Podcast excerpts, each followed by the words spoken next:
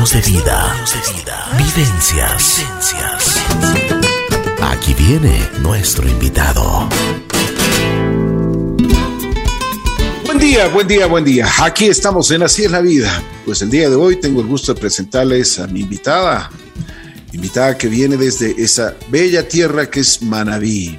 Ella, su nombre es María Emilia Colgi. ¿Cómo estás, Emi? Qué gusto saludarte. ¿Cómo, cómo te ha ido? Hola, Ricky. Qué gusto también estar aquí en este espacio donde hablamos de las cosas que nos pasan en la vida. Y esa es una de las, esa es una de las verdades que tú dices. Pero bueno, vamos a conversar un poquito. Yo simplemente tengo que decirle a la audiencia de que esta historia de vida les va a motivar muchísimo, nos va a motivar muchísimo en muchos aspectos. Si quisiera que le presten mucha atención a la vida que ha tenido Emi, a la valentía que ha tenido Emi, y no solo valentía, sino también ha tenido mucha inteligencia, porque ha sabido llevar las cosas de la mejor forma, con mucha altura, con mucha dignidad para ella y para los suyos, y por supuesto, está dando escalones para subir donde ella quiere y sentirse de la mejor forma. A ver, Emi, ¿dónde naces? ¿Hace cuánto tiempo naces? ¿Cómo era tu entorno familiar? ¿Qué es lo que te decían tus padres? O sea, ¿qué es lo que te inculcaron tus padres en cuestión principios? Sabes, bueno, eh, yo nací, yo nací en la costa y nací en el 1980 y crecí en una familia que era la única niña dentro de casa porque habían cuatro varones. Wow, la mimada. Ah, bueno, yo creo que, que ese rol no me tocó. Sin embargo, eh, crecí en un espacio por el hecho de tener sobrepeso, crecí en un espacio donde todo el tiempo era juzgada por cómo me veía de niña. Perdón, perdón un segundito, ¿por qué dices y por qué recalcas esto del sobrepeso?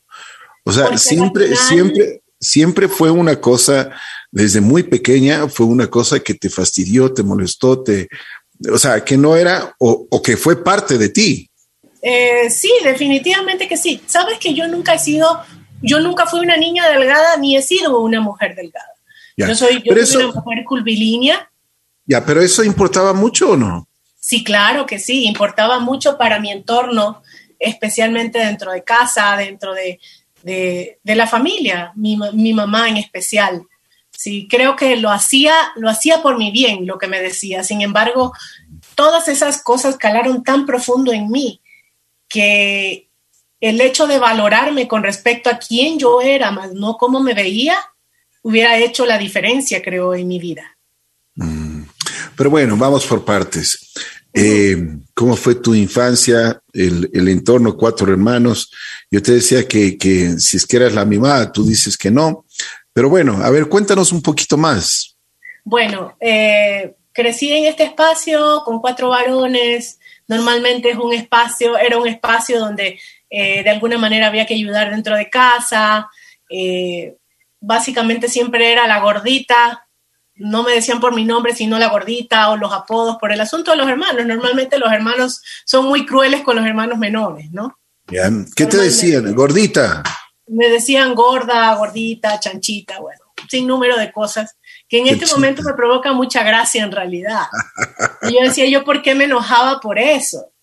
Pero sin embargo, en ese momento era doloroso, porque a la final, eh, básicamente, a ver, a nosotras, las mujeres, en mi espacio, me criaron diciéndome que yo tenía que ser delgada, que tenía que ser linda para poder conseguir un esposo ¿sí? Que cubra mis necesidades afectivas, económicas, sexuales, intelectuales y de todo tipo. O sea, básicamente yo no valía nada. Sin embargo, ese pensamiento tenía mi abuela y me decía, mi amor, o sea, con la experiencia que ella tenía, con lo poco que sabía, me compartía lo que pienso que le había servido en ese momento.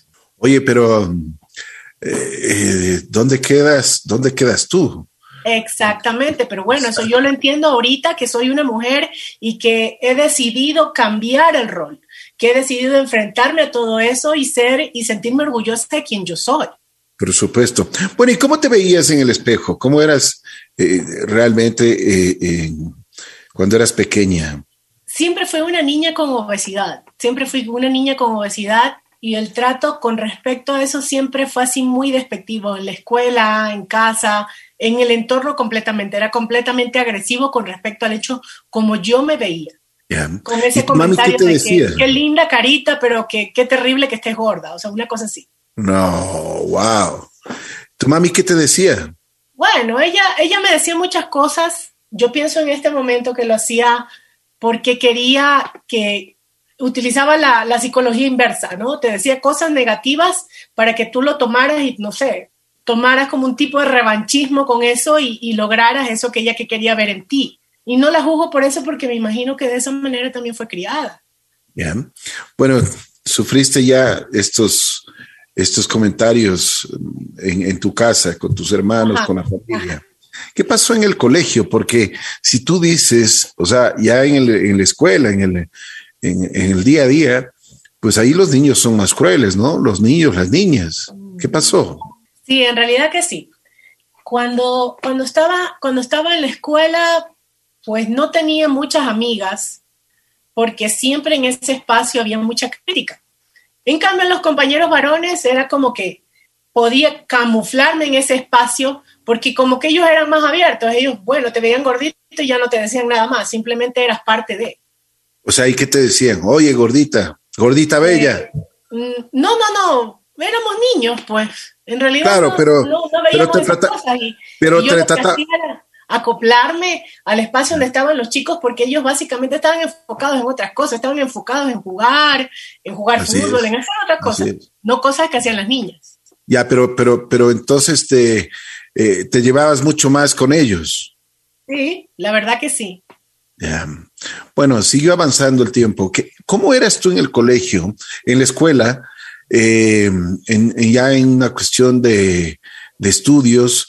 Eh, ¿Hacías deporte? Porque me imagino que te también te decían, bueno, a ver, eh, o, o- o deja de comer esto, o No, en realidad, en realidad nunca, no sé, o sea, nunca nadie me dijo, oye, ¿por qué no has hecho ejercicio? Una cosa así. La verdad, nunca nadie me lo dijo. Simplemente, ah, no, está gorda y ya. Listo, se acabó. Entonces, en el colegio, en el colegio, bueno, normalmente era poco atractiva para los chicos. En, en- no, pero a ver, eh, Emi, pero si eres, eres muy guapa. Sí, pero yo era poco atractiva. De donde yo vengo, las mujeres son muy, muy guapas. Entonces era poco atractiva, era poco atractiva al lado de las chicas que estaban, de las flaquitas, ¿no? Yo era poco atractiva. Pero bueno, no hacías deporte entonces. ¿Y tu alimentación En cómo realidad- iba? En realidad no. ¿Perdón? La alimentación cómo iba? O sea, en, en mi casa siempre nos, siempre nos alimentamos bastante bien y a la final el hecho del sobrepeso era, no era por lo que comía, sino por la cantidad. Ya. ¿Y eso cuándo aprendiste a diferenciar? cuando ya fui, a, ya fui bastante grande, cuando, porque yo llegué a pesar 300 libras, ya, ¿sí? Cuando tenía 20 años. ya. Pero bueno, vamos por partes. Eh, eh, terminaste la escuela, eh, seguías allá en Manaví, en, el colegio. ¿Cómo te fue ya en el colegio, en la adolescencia? Porque ya bueno, vas, vas despertando otras cosas, ¿no? Sí, en realidad siempre fui muy, yo siempre fui muy buena estudiante, siempre era muy puntual, siempre estaba bien en el colegio, o sea, nunca tuve problemas con el asunto del desempeño dentro, dentro de la, del aula, jamás. Pero sí en el asunto de poder eh, eh, socializar, del tener amigas más que todo. Y, hasta ahora tengo, tengo amigas, tengo conocidas y gente muy, muy linda, muy valiosa. Sin embargo, no es como, como lo común. Yo siempre me lo pregunto. ¿Y yo por qué no tengo una amiga con la que le llamo por teléfono todos los días a contar lo que pasó? Creo que así funciona la dinámica, no sé. Pero no la tengo. Entonces yo digo, ok, ¿qué pasa? Pero bueno, tampoco es una cosa que me preocupe. Me gusta tu sinceridad, que eso es lo más importante. Y ese es, eso es bueno. Pero bueno, a ver, entonces en el colegio, ¿cómo fue la, la adolescencia? ¿Cómo eh, ya los chicos ya dejan de jugar un poquito el fútbol, ya vengan a las chicas? ¿Cómo, cómo, cómo tú, eh, o sea, te relacionabas con ellos? ¿Qué pasaba?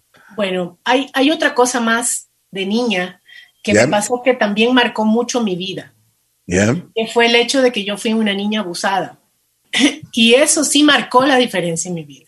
Con el hecho de poder conocer chicos, sí, con el hecho de conocer chicos, entonces yo no tuve mi primer novio hasta los 18.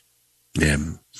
Eh, ¿Quieres hablar sobre este asunto? No, o sea, no, no tengo inconveniente, pero tengo que contarte para que entiendas el contexto del por qué. Exacto. Eh, sí sería importante que nos cuentes a qué edad te pasó y qué, qué, qué, sucedió, ¿no? Sí. Y me imagino que era alguien de, de, tu entorno. Sí, sí, en realidad fue una persona en mi entorno. Yo tenía cinco años. Wow. Sí. Entonces, fue un asunto que, te, que me quebrantó por completo y que me, no me permitió vivir lo que tenía que vivir. ¿Tú eso comunicaste, hablaste con, tus padres? 25 años después. Wow. ¿No, no, no sentiste nunca necesidad de, de, comunicarte, de dialogar, de sacar todo eso? Porque me imagino que eso te lo comiste tú solita. Por esa razón el volumen, el peso. Ah, eso fue una de las causas. Así es.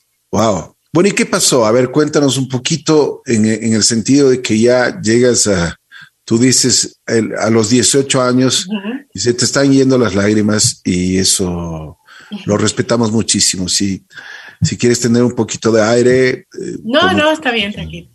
Ok. Em, después de que ya en, la adolescencia te das cuenta y, y, te vas relacionando un poquito ya más con, con los chicos, con las chicas. ¿Cómo era? ¿Salías a fiestas? ¿Te gustaba?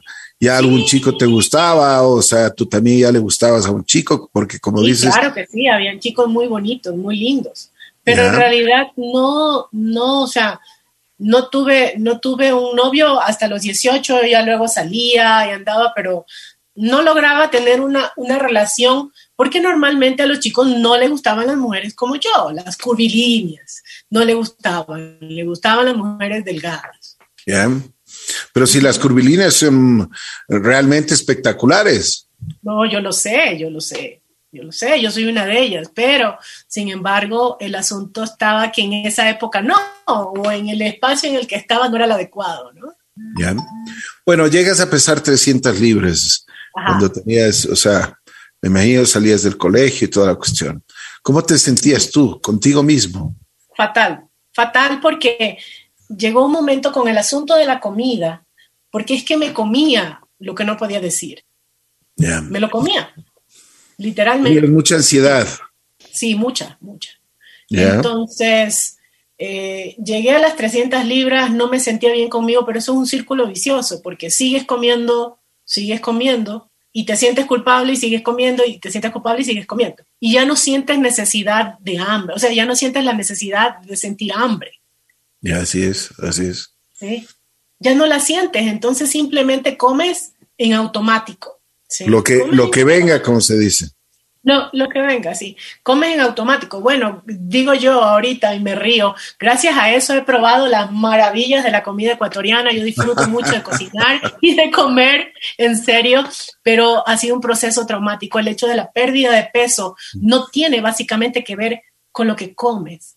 Tiene que mucho, ver. Mucho verde. mucho más. Tiene que es más adentro. Tiene que ver con la parte psicológica. Cómo tú estás por dentro para necesitar comer tanto, ¿me entiendes? así es. Al final el tamaño del cuerpo es el tamaño del plato. Así es. Bueno, lo que tú dices es la cantidad, ¿no? No la calidad. O sea, comías muchísimo. Me imagino todo que era carbohidratos, arroz verde, o toda esa comida que brilla, toda, toda me la comía. Mucha grasa. Pero bueno, a ver, Cuéntanos, ¿y cómo llegaste ya al, punto final sobre estas, sobre esta cosa? O sea, que te, que te estaba pasando, te estaba atormentando. Bueno. Pesabas, como tú mismo dices y lo describiste, pesabas 300 libras y cómo te sientes, fatal. O sea, no podías, no podías describirlo mejor, o sea, de, de la forma como tú te sentías en ese momento. Sabes que empecé mi, mi, mi, primer, mi primer proceso de pérdida de peso, ya luego de eso, y llegué a tener, eh, a pesar como 150 libras. ¿Ya? Ya, ya sabes, mucho esfuerzo, mucho ejercicio, mucha dieta enfocada y ya, o sea, lo logré. para eso conocí al papá de mi hija y bueno, la relación, la relación se acabó antes de que mi hija nazca y ya, y empezamos el proceso y nuevamente, luego cuando esa relación se acabó, nuevamente volví a subir de peso. No llegué a las 300, pero llegué a 270. ¿Cuánto, cuánto bajaste? ¿Qué, ¿Qué cantidad de peso bajaste tú? Perdí casi 150 libras. 150 libras. ¿Cuál fue el método? ¿Qué hiciste? Eh, la reducción, o sea, jugar con el asunto del tamaño, eh, que siempre me ha servido el asunto del tamaño y el asunto del ayuno intermitente, que antes yo no sabía que se llamaba así, ahora se llama de esa manera, pero lo que hacía era, tenía unas horas para comer, comía saludable, luego paraba de comer y luego volvía a comer. A ver, explícanos eso, ¿qué, qué hacías para que el público eh, tenga un poquito más de eh, conocimiento? El asunto, del tamaño del plato. Normalmente en casa eh, tenemos esa, esa, ese plato de café que le pones en la taza de café, la base, ¿no? Y ese lo utilizaba para comer. Dentro de ese plato tenía que caber toda mi comida del desayuno, de toda mi comida del almuerzo y toda mi, mi comida de la cena y hacía los intermedios pero era más que todo el asunto del tamaño, porque yo sabía intuitivamente que comía mucho, pero comía ¿por qué? Porque los platos eran muy grandes.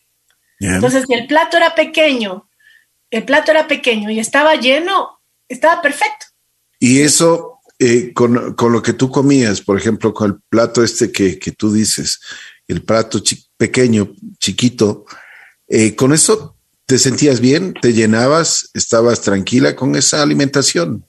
Lo que pasa es que los primeros días, bueno, viene el, proceso de ansiedad. Acuérdate que el asunto de la comida también es una adicción. ¿sí? Nos volvemos adictos a la comida. Todos estamos adictos a la comida.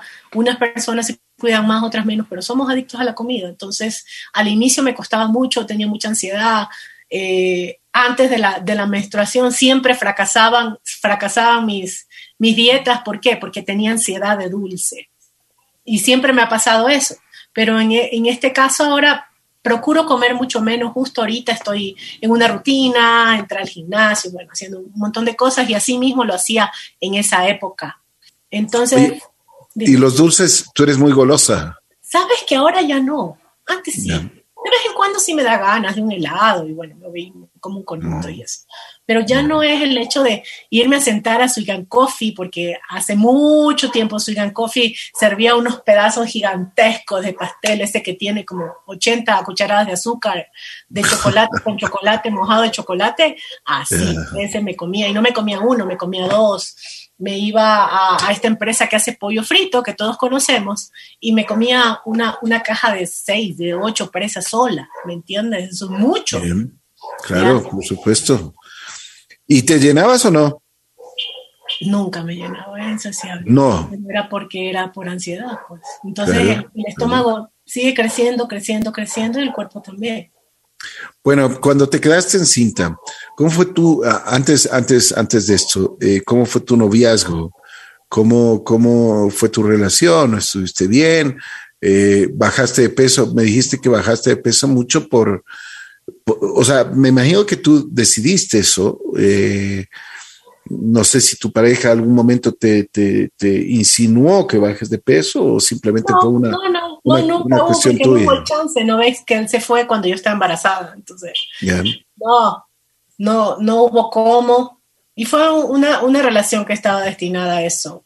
En realidad, con un proceso de baja autoestima, aunque estés delgada, siempre siempre nunca, nunca vas a valorar y las decisiones que tomes van a ser a partir del miedo de, no estar sola. ¿Tenías mucho miedo de estar sola o no? Sí, la verdad que sí, ahorita no. Ahorita ya no. Ya no, Oye, pero entonces, entonces, entonces, entonces lo que pasa es que creciste espiritualmente y tu interior creció muchísimo. Yo siempre digo que, esa palabra que se utiliza muchísimo, que le dicen resiliencia, no se adapta al ser humano, porque la resiliencia es, es ese metal que tiene, que tiene la opción de volver a ser como estaba al inicio, ¿no es cierto? Pero el ser humano jamás vuelve a ser igual, porque siempre crece un poquito más. ¿Sí? y entre más lo estires, más va a crecer. Y entre más vengan las cosas difíciles, más va a crecer. y más tranquilo va a estar, ¿me entiendes? Bueno, antes de, antes de tener tu, tu, tu bebé, eh, bajaste 150 libras. ¿Y ya tuviste tu, tu hija o tu hijo? Mi hija. Tu hija. Qué hermoso. ¿Cómo te sentiste cuando, cuando la llevaste nueve meses dentro, cuando nació? Cuéntanos un poquito. créeme que todavía tengo esa imagen en mi cabeza cuando ella nació. ¿Ya? ¿Cómo fue? No, todavía cuando, cuando la sacaron, porque yo quería verla, yo decía, ¿y dónde está? ¿Y dónde está? Porque la escuchaba llorar. ¿Y dónde está? Y quería verla y apareció. Yo decía, uy, qué bestia, ¿cómo te he esperado? Qué, qué emoción, qué emoción. Pero bueno, eh, eh, te tocó, eh, o sea, nació tu hija, solo tú, ¿no? O sea, ya no tenías tu pareja. eso, es, ¿Eso fue duro para ti? Uh, porque acuérdate que me habían dicho, me habían programado para que yo tenga un esposo, pues, que me cubra mis necesidades afectivas, psicológicas, sexuales, emocionales, etcétera, etcétera. Uy, Dios mío. Pero bueno, esa fue, esa fue la crianza que recibiste, no, no, no, no fue simplemente eso, eso fue una mentalidad que yo creo que eso se hizo hace muchos años atrás. Pero eh, lo que quedó en ti, lo que queda en ti es de que tú tienes que crecer y ser primero una persona, un ser humano en la cual trabajas y, luchas por ti mismo y espiritualmente te tienes que eh, construir, si se puede decir, de esa forma para que todas las cosas, lo que tú pienses y lo que tú vivas, pues sea diferente a lo que la parte material, la parte visual simplemente te lo diga. Bueno, nació tu, tu bebé. Cuéntanos un poquito, subiste de peso, ¿qué pasó? Porque siempre, siempre, siempre fue una, una molestia el, el, sobrepeso, ¿no? Sí, claro. Me acuerdo que mi hija ya cuando creció un poco más, alguna vez me puse un vestido que tenía muchas flores y bueno, muchas cosas. Yo siempre, yo siempre he sido una mujer que, que, que le gusta mucho los colores, ¿no? Entonces, mi hija un día se me acerca y creo que ahí fue cuando ella, ella me ayudó hacer, hacer, eh, hacer el cambio. Eh, tu bebé te cambió mucho la vida, ¿no es cierto? Sí, sí, porque un día me dijo, mami, te pareces a la mofle, mami. ¿Y? Ya, pues. ¿Qué se hace en ese caso? Tomar conciencia, pues. Tomar conciencia, y eso fue lo que pasó. Sí, tomar conciencia, me mantuve algún tiempo luego de que ella nació con, con, sobrepeso y luego de eso siempre, siempre he oscilado entre 160 y 180 libras desde esa época. Sí, eh, pasó bastante tiempo, pero ya Dani creció, Dani cuando tenía cinco años entró a la escuela y bueno, ahí empezó el otro proceso. Ese, ese trabajo que yo no hice conmigo, le tocó a ella hacerlo también porque ella era una niña con sobrepeso. ¿Ya? Ya, y sufrió mucho de bullying en la escuela. Una, una cosa, tú ya con la experiencia que tenías y con el sobrepeso que tuviste toda la vida, ¿no fuiste corrigiendo eso en tu hija? O sea, ¿no fuiste más bien eh, de, lo, de las porciones, por ejemplo. Tratando de darle a tu hija. En realidad sí, pero como ella pasaba con su papá en la costa y cada vez que iba de ella, pues venía redondita. Está bien, o sea, porque yo decía, ¿por qué yo voy a traumar a una niña diciéndole que está gorda como hicieron conmigo? ¿Ya? Martirizarle. A partir del amor, ¿me entiendes? Perdón, no te escuché la última parte. A partir, pensando a partir del amor, de diciéndole mi vida, puedes comer tres panes, pues cómete uno, mi, amor, te va a crecer la pancita. Que es diferente decirle, mira, te vas a poner gorda y vas a estar fea y nadie te va a querer. O sea, hay diferencia. Totalmente, totalmente. Y los papás somos en la gran mayoría los responsables de la trauma de los hijos. Así es. Pero bueno, ¿qué pasó con Dani? Eh, bueno, eh, te cuento una de las cosas que creo que a mí me marcó mucho que fue el hecho de que ella fue a la escuela, estaba en una escuela particular que ya no existe, y llegaba siempre golpeada, la mordían, la peñiscaban, bueno, todo. Entonces yo le decía, no te dejes, defiéndete, ¿ok? Eso por ser gordita. Sí, eso pasaba, y la molestaban y ella se enojaba, ¿no? O sea, le, da, le hacían bullying. Sí. Eh, un día eh, estaba ella en el recreo y regresó y la mochila estaba llena de agua, con todo y los cuadernos adentro. No. Y el teléfono también. No puedo creer. ¿A qué edad fue esto? Esa fue la cerecita, creo, la cerecita del pastel. ¿A qué, ¿A qué, edad, ¿A qué edad fue esto que tenía Dani? Tenía cinco años. ¿Cinco años? Sí, ahorita tiene quince. Wow. Bueno, a ver, y, y, eso, o sea, ¿qué dijeron? ¿Qué dijeron las, las, los profesores, las autoridades? Que los niños, que los niños que no, que no pueden, que no saben, que bueno, todas las justificaciones. Pero eso, eso es inconcebible a esa edad. ¿Qué dijeron, por ejemplo, las autoridades, los profesores? Porque realmente esto no puede suceder. O sea, imagínate, o sea, simplemente el pensar eh, lo que tu hija sintió a los cinco años, que sus compañeritos le hagan esto. Pues se justificaron, siempre, siempre había justificación. No, era, no eran uno, eran varios. Entonces, Bien. siempre había justificación, siempre se le llamaba al papá para que venga. Unos papás venían, otros no. Y había problemas. Sí, había problemas con, con el asunto de los papás. Y a la final, pues, siempre estas cosas son aprendidas en casa. Por supuesto, por supuesto. Pero bueno, a ver, ¿qué pasó con tu, con Dani? ¿Cómo, cómo siguió desarrollándose? Eh, me imagino que ya le cuidados un poquito más en, para que aprenda a tener una buena alimentación, una sí, diferente. O sea, yo, procuro, yo procuro cuidarla, yo procuro hacerle una guía, pero bueno, ya con 15 años le encantan los chupetes, los dulces y los chocolates. Como una niña de 5, así, igualito. Pero procuro, procuro que comamos bien, que comamos balanceado, sí, y bueno, cuando sale ahí sí ya no hay control, pues. Así es. ¿Y cómo está ella ahora con, con su peso? Sí, es, es, una niña, es una niña ahorita de talla, de talla 10-12, es una niña voluptuosa. Eh, procura cuidarse, eh, hace ejercicio, ella eh, hace rugby, entonces es una yeah. niña que tiene bastante masa muscular desarrollada y por eso va a ser también voluminosa y pesada. Sin embargo, siempre he estado pendiente con el hecho de decirle, eh, mi amor, siempre es bueno estar con bajo peso porque más adelante puedes sufrir de la presión, del corazón, etcétera, etcétera. Y no va vinculado al asunto de la estética, porque con el tiempo yo entendí que el que es guapo es guapo, no me tiro. con, el tiempo, con el tiempo yo entendí que, que a la final el asunto de la belleza es simplemente a partir del observador. También depende mucho de cómo tú te sientas contigo. Así es, totalmente de acuerdo. Pero bueno, a ver, y tú te dedicas ya en tu vida particular, te dedicas mucho a esta cuestión de la, de la, de la moda.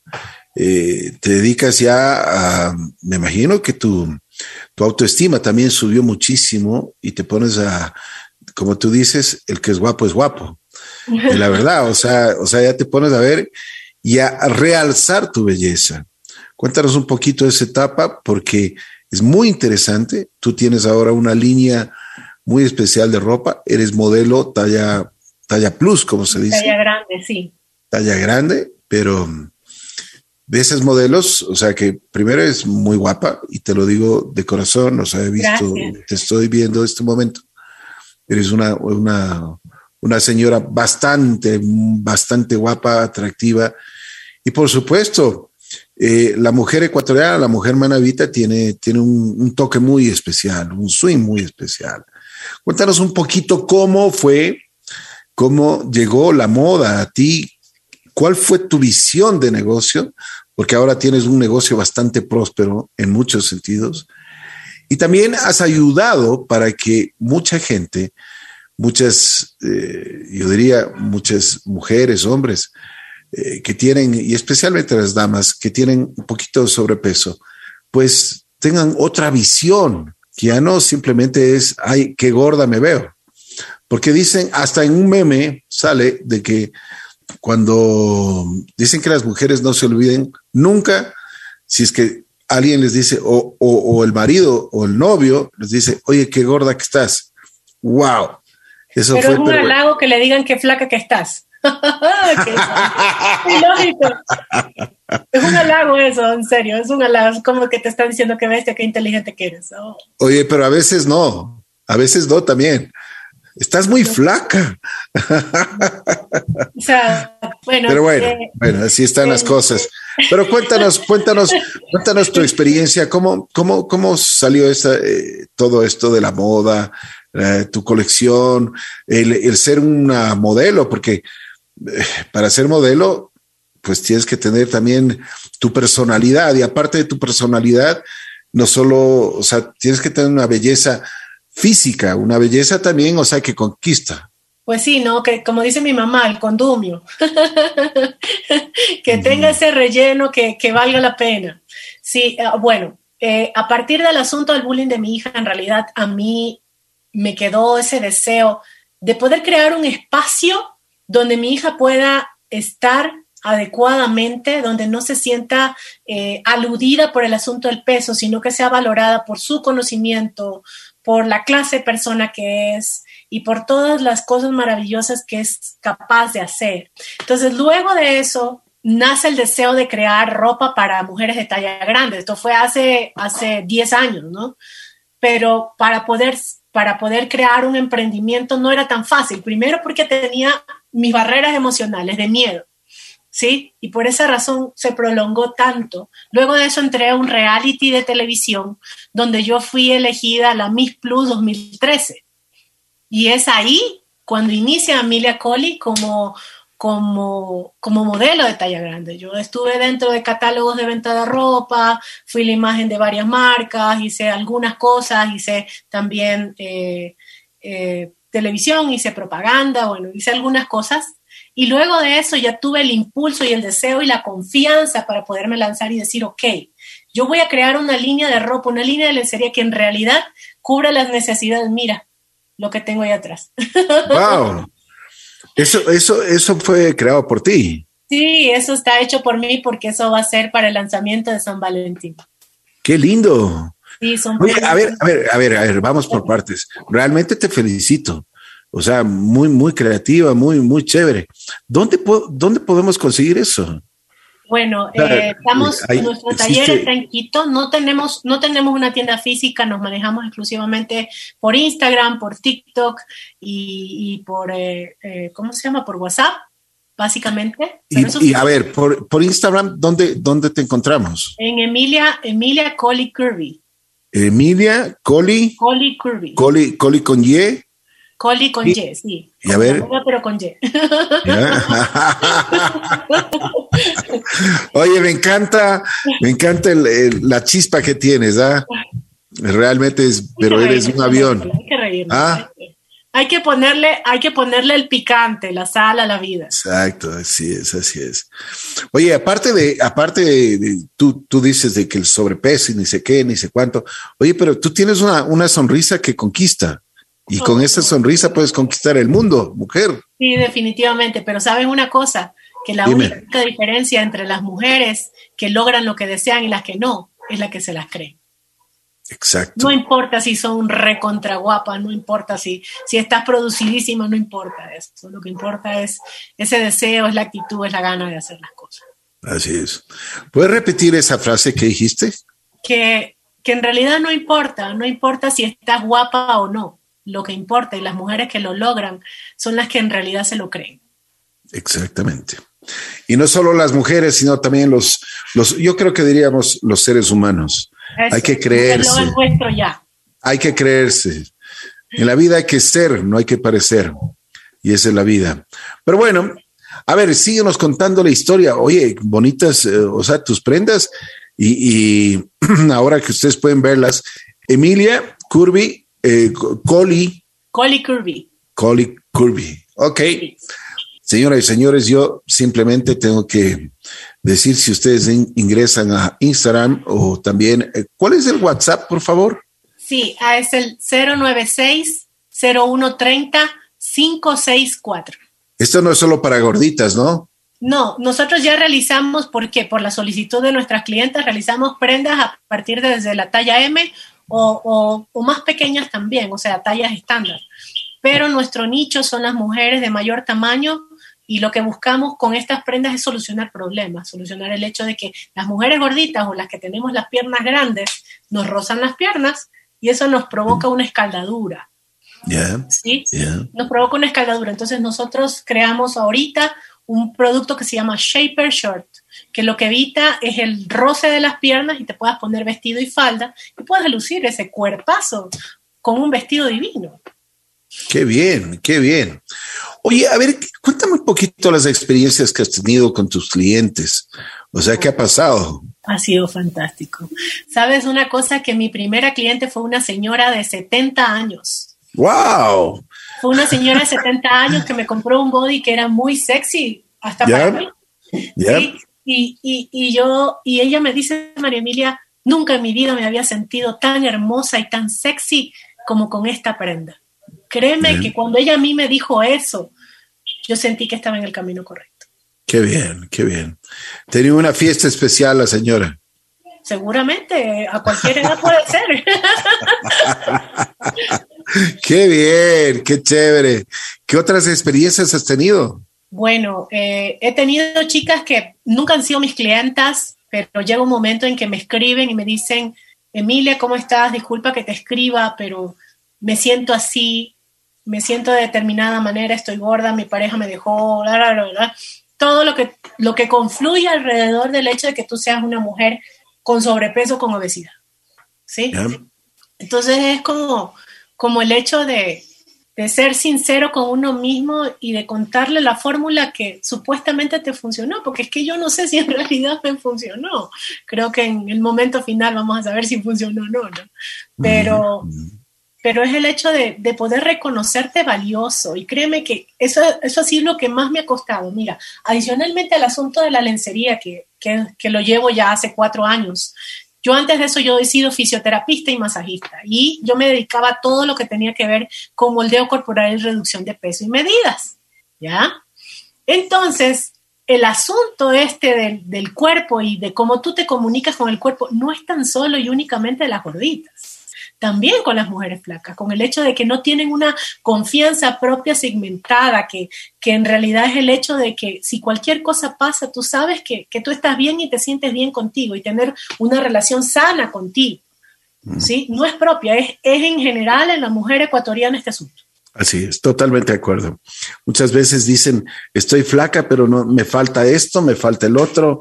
O sea, sí me gustaría tener un, poquito más acá. Y yo creo que es lo peor que podemos hacer. El, hecho, el hecho de compararnos las mujeres y también el no reconocer en realidad nuestros valores. Porque, ¿Sabes por qué? Porque es más fácil mirar al otro y decir yo quiero eso que trabajar en ti. Así es. Yo quisiera tener tus churros, por ejemplo. Te gusta mi churro. Pero es que es así, ¿no es cierto? El, el sambo quiere ser lacio, el, gordo quiere ser flaco, el, flaco quiere ser, y así por el estilo. Y, es una gran verdad lo que tú dices. Siempre estamos comparándonos. Bueno, me alegro muchísimo que hayas emprendido este negocio. Te está yendo bien, estás levantando el autoestima a mucha gente. Tú, como modelo de, de talla plus, ¿Cómo te ha ido? ¿A dónde has ido? Porque ahí... yo tuve la oportunidad de viajar a Colombia para estar en un desfile eh, de una empresa de lencería que me contrató, que fue a lo más lejos que llegué, ¿no? Sin embargo, no pierdo el deseo de poder, de poder viajar a otros países y poder hacerlo, poder hacer carrera como modelo de talla grande a mi edad, ¿sí? Eh. Pero bueno, yo... A ver, a ver, a ver. Todo es posible. ¿Qué edad tienes? Tengo 41 años. Pero estás, pero jovencita, jovencita todavía. Sí, definitivamente que sí, pero generalmente. ¿Y por qué dices? Las solicitudes que ellos hacen no, no siempre es de una mujer de 41, pues. Es por eso. Ah, no, es que, no es que estoy desconfiando de mí y en las virtudes que tengo, sino en el hecho de lo que ellos piden. ¿Qué te hizo creer en ti? Todos los golpes de la vida. Cuando no había nadie a, quien más acudir. Mm. Solo a mí. ¿Has llorado tú? un mar. ¿Te sirvió o no? Sí, pero igual las lágrimas no solucionan nada. Lo que hacen es sacarte todo eso que tienes dentro para dejarte vacío para poderlo llenar y ponerle el condumio que necesita. Así es, así es. Perdonaste ya el abuso sexual que tuviste a los cinco años. ¿Cómo lo, lo, lo, fuiste llevando y cómo recargaste eso? Porque es una... Tuve que ir al psicólogo. Yo estuve con tratamiento dos años. Fue cuando tuve la oportunidad de poder ir a decirle a mi papá, mira, me abusaron, y le decir a mi mamá, ve, me abusaron, y ya, y decirle, ve, Dios les pague, ustedes dos no tienen una deuda moral conmigo. ¿Qué te dijeron tus padres? Bueno, el resultado no fue como, como pensaba, ¿no? Sin embargo, se dio y tuve la oportunidad. Y a partir de, de que yo hablé esto, empecé a perder peso y peso que no he ganado. ¿Y ahora estás feliz con tu peso o no? No, sí quiero bajar más.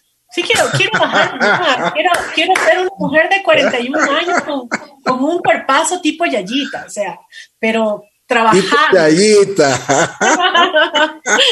sí, trabajar. Ya, de, de, la mofle te cambiaste a Yayita. Eso, oye. sí, así, y todas podemos hacer lo mismo. Unas con oye, ayuda, ya... otras sin ayuda, pero todas podemos. Oye, pero Yayita, ¿qué tiene? Que, que, tú no tengas. No, o sea, yo, yo tengo eso en mi cabeza. Yo, ojo que eso yo no lo estoy haciendo por una pareja, por un no, no, señor. Esas cosas yo le estoy haciendo porque yo quiero. Porque yo quiero verme bien, porque quiero ponerme un vestido lindo, porque quiero verme sexy, porque soy una mujer sexy y me siento, y me siento. Totalmente. Bien. Oye, ¿y ahora cómo están las parejas? Pues bueno, no. ¿Cómo no está, hay pareja. ¿cómo, no hay pareja. ¿cómo, está, ¿Cómo están los chicos? A ver, si tú eres un ser iluminado, no mentira. si tú eres un ser como yo, necesitas un ser. No, en realidad, eh, en todo este proceso que se tiene de, de ser tú, de ya, ¿Ya? No, ya no identificarte con ninguna copia afuera, no ser la copia barata de nadie más, sino ser tú. Perdón, ¿puedes repetir eso, por favor? Que no, que no ser la copia barata de nadie, sino ser tú. Exacto, uh -huh. exacto, esa es, esa es la vida. Uh -huh. Esa es la, vida. Esa. Así es la vida. Así es la vida. Oye, ¿no quieres trabajar conmigo los sábados? Sí, dale, los vamos, sábados. trabajemos, dale, yo no tengo problema. ¿Te imaginas, ¿Te imaginas cuántas almas podríamos, podríamos tenerles, pero arriba? Que, lo, que, lo, que, los toquemos, que le demos ese fuá wow. para que se levante. Así es, así es. Qué chévere, oye. Me ha dado, me ha dado un gusto gigante conocerte. Eh, eh, me gusta la sinceridad que tienes y la también la frontalidad, que eso es más importante. Oye, sí. ¿cómo está tu hija ahora? Mi hija. Sí. Mi hija es una niña maravillosa, guapísima, que me da candela. sí, que me da candela, pero hay que, hay que irlo llevando. Tenemos bueno, que soltarnos algunas bueno. veces con ellos, no ser tan rígidos, porque tenemos Exacto. miedo de equivocarnos, a que, a que ellos se equivoquen, pero igual se van a equivocar, así que uno de gana gasta saliva en esa vaina. Así es, y, y, como tú mismo lo has dicho en, en esta conversación, eh, lo que te realmente te ha hecho y te ha, te ha, empujado a que seas como eres ahora son las equivoca equivocaciones, los, el dolor, las lágrimas y todo eso. Es que, ¿no? creces, es que creces eso, verás que yo no estoy eh, resignificando el sufrimiento, ¿me entiendes? Uh -huh. Pero en realidad los procesos donde yo he crecido más como ser humano ha sido en, en el dolor, ha sido en el sufrimiento y no siempre siempre el sufrimiento va a traer un conocimiento especial para ti y también va a traer ese crecimiento que tanto necesitamos, porque al final yo a estas alturas del partido, yo no quiero nada que me haga perder la paz. Así es. ¿Sí? La paz, la paz es lo, lo principal que uno tiene, ¿no? Y nada, o sea, hay muchas cosas que yo he dejado de lado, porque en realidad no es lo que yo siento que necesito. Y cada vez cuando vamos creciendo más, nos damos cuenta que necesitamos menos cosas para ser felices. Así es. Totalmente ¿Sí? de acuerdo. Así es. Una cosa, ¿qué te hace feliz ahora? Me hace feliz diseñar, me hace feliz dormir temprano, hacer ejercicio. en serio, pero ya lo hago de una manera sana, ¿no? No con el cucú en la cabeza de que tengo que hacer ejercicio porque si no me va a salir celulitis. Ya, la celulitis la tengo hace años. Entonces, me acompaña. Oye, a ver, esto de la celulitis. ¿Qué te puedo decir? Oye, a ver, esto de la celulitis, ¿qué, qué, qué, te, qué hay que hacer? Yo no, Verás, yo no tengo, yo no tengo un problema con la celulitis. Bien. Es cierto que en alguna época tuve una celulitis mórbida muy fea que me dolía. Hasta ese punto llegué. Wow. Pero ahora tengo un poco la piel suelta normal después de tanto. Cuando inflas una funda y la desinflas, siempre se queda como así, como desbordada, ¿no?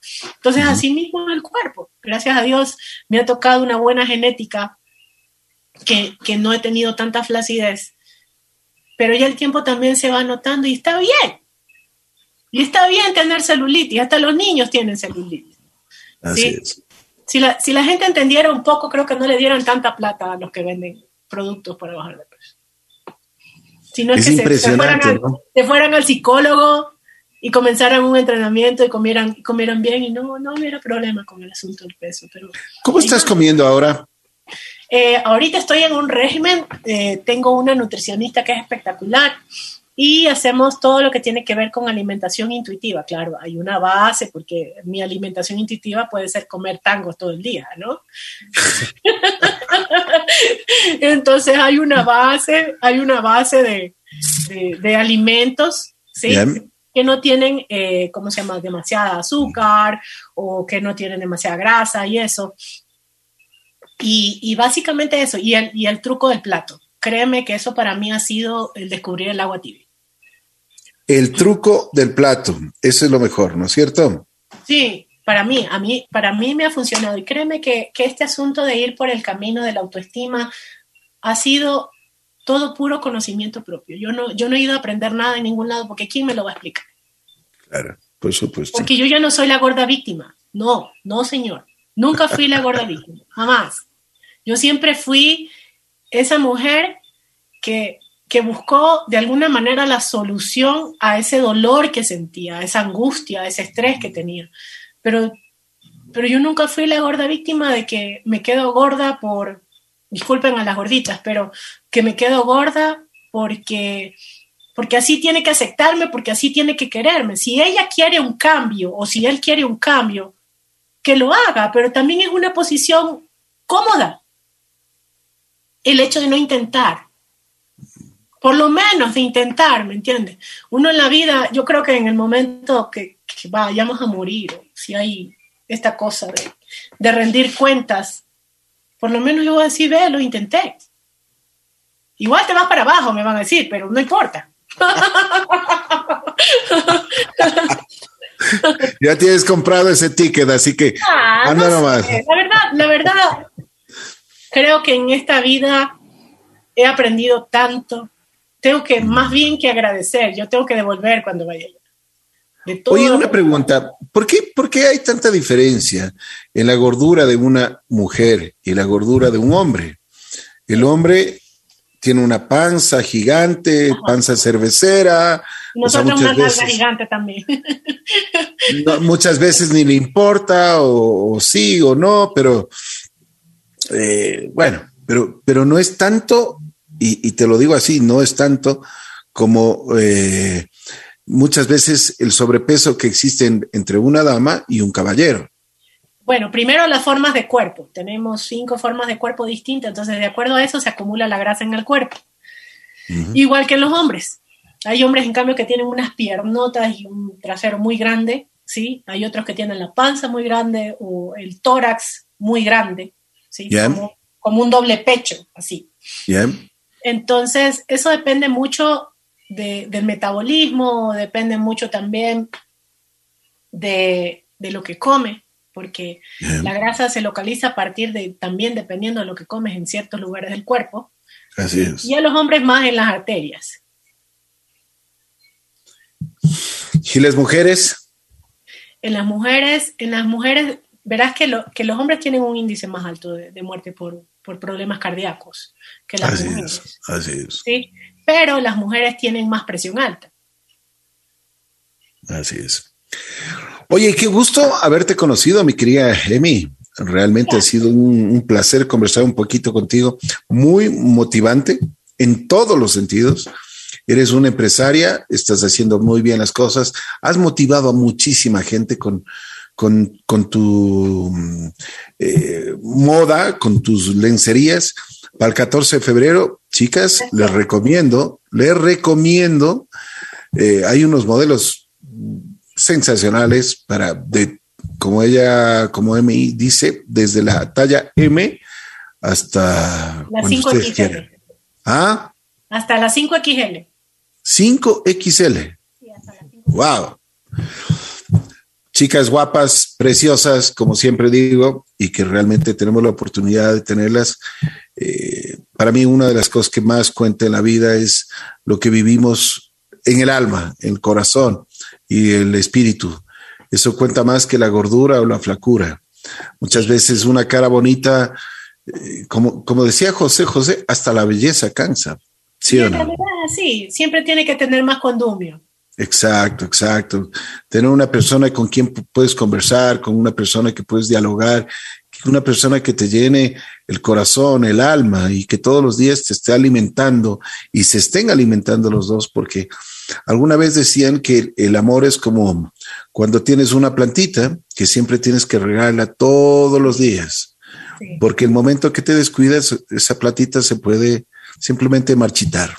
Así es. Oye, Emi, ¿qué más tienes que decirme? Con mucho gusto. Ay, muchísimas gracias. Créeme que también ha sido este mi, mi, mi mi, mi, espacio también para poder conversar de esas cosas que normalmente no hablo. Y bueno, no sé, no sé, Ricky, la verdad, si yo, si yo, yo nunca quise el hecho de impactar a nadie. Yo lo hice a partir de, de mi deseo, pero si es así, créeme lo que lo hago con la mejor intención, siempre con, la, con, con mucha gana, siempre con la mejor actitud. Y, y, nada, o sea, el, el, poder hacer que otra mujer se mire al espejo y se vea linda y se sienta sexy es el pago que yo recibo cada vez que creo una prenda. Qué maravilla. ¿Sabes qué? Te agradezco mucho. Eh, tienes un corazón gigante y eso significa mucho. En la vida significa porque tú estás ayudando a muchísimo, pero muchísima gente. Está, gracias a Dios, tenemos la suerte de que con esta estación llegamos a mucha gente que tiene posibilidades de escucharte, de vivirte y de haberte sentido como, como yo te he sentido el día de hoy. Por favor, necesitamos nuevamente tus números telefónicos, eh, dónde te pueden encontrar.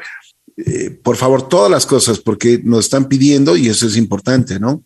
Claro que sí, muchísimas gracias. Bueno, gracias a ustedes por, por este espacio para poder hablar y, y terapiarnos.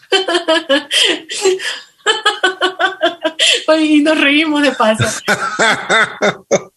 Trapearnos, está bien, está bien. No, no, terapiarnos, terapiarnos.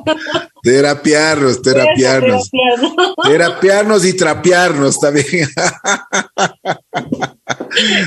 Ay, me, me, me encantaste, Emi. Eres una persona súper auténtica y eso es importante en la vida. Sí, como yo te decía, los, los seres iluminados, no mentira, nada de seres iluminados, todos, estamos, iluminados, todos somos seres de luz. Y bueno, Emilia, Emilia Colli nace justamente por eso, por, por, por poder iluminar el camino de esa otra mujer que no sentía confianza de ese gordito y que ahora lo puede mostrar como se debe. Emilia Colli es una línea que lo que busca es que esa mujer se sienta cómoda con ella misma, sin importar el peso, sin importar la celulitis, las estrías, la flacidez y todo, etcétera, etcétera, etcétera y nos puedes encontrar en Emilia Coley Curvy en Instagram. Nos puedes encontrar también al 096 0130 564 y con gusto te atiendo personalmente. Estamos en Quito, hacemos envíos a todo el país y también personalizamos tus prendas. Porfa, ¿puedes repetir el número celular, pero así, como diría Fonsi, despacito? Eso, ya. Mi número telefónico es el 096-0130-564. Perfecto. ¿Tienes cita ya para el 14 de febrero? No. Te van a caer algunas. Eso, hay que administrar la abundancia. Te mando un abrazo especial, Emi. Gracias por haber estado junto a nosotros en Así es la vida. Así es la vida. Necesitamos millones de personas que sean así como Emi, que realmente nos ha dado una lección de vida y que tienen el coraje, la valentía de seguir adelante y ser una cosa, ser como ellas son. Y eso hay que respetarlas como son, como viven y como sienten. Gracias, Emi. Realmente ha sido un placer estar junto a ti.